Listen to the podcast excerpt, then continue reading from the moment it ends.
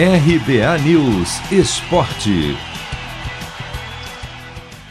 No jogo talvez mais esperado da primeira rodada da Libertadores e que marcou a volta do Fluminense ao torneio depois de oito anos, Tricolor empata por 1 a 1 no Maracanã com o poderoso River Plate. Apontado como favorito, o time argentino de fato teve o controle da posse de bola na maior parte do tempo e abriu o placar com Montiel, mas se não fosse um pênalti bobo cometido por Marcos Felipe, talvez o gol não tivesse saído, uma vez que o River teve dificuldades para romper a bem posicionada defesa do Flu. Atrás no marcador, o tricolor mudou de postura, foi para cima, empatou com Fred, viu o time argentino ficar acuado e quase virou com Luca, no fim. Para o experiente meia Nenê, a estreia foi boa até por mostrar que o Fluminense pode sim encarar de frente outros gigantes da América do Sul. Nós somos muito corajosos, tivemos personalidade, jogamos, como eu disse, é, todo mundo achava que a gente ia, acredito que não ia jogar de igual para igual, não acreditava no nosso grupo.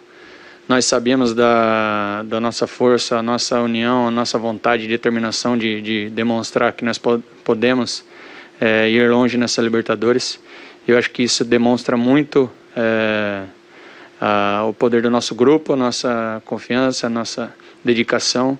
E, e acredito que foi realmente um primeiro grande jogo do time para nos dar confiança para ir em busca do, dos resultados que nós precisamos também fora de casa. Um outro time brasileiro também empatou com o River Plate na noite de ontem.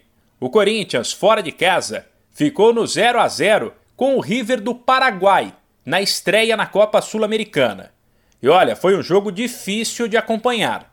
Apesar de ter tido um relativo controle da partida, o Timão, mais uma vez, não estava nada inspirado. Falhou em lances decisivos no ataque e deixou buracos na defesa. Tanto que o meio-campista Sousa chegou a acertar a trave do goleiro Cássio. Depois da partida, o corintiano Otero lamentou a falta de criatividade do time Destacou que o adversário entrou para se defender e negou que esperava um duelo mais fácil contra o Lanterna do Campeonato Paraguaio. Não, la verdad que não. Nosotros nunca menospreciamos a ningún rival.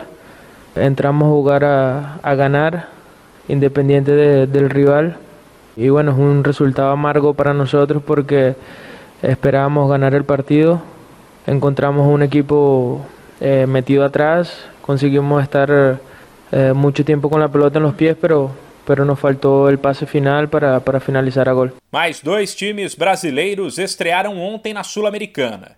Eles jogaram em casa e venceram por 2 a 1. O Grêmio enfrentou o La Equidad e o Red Bull Bragantino encarou o Tolima. Se você quer começar a investir de um jeito fácil e sem riscos, faça uma poupança no Sicredi. As pequenas economias do seu dia a dia vão se transformar na segurança do presente e do futuro. Separe um valor todos os meses e invista em você. Poupe com o Sicredi, pois gente que coopera cresce. De São Paulo, Humberto Ferretti.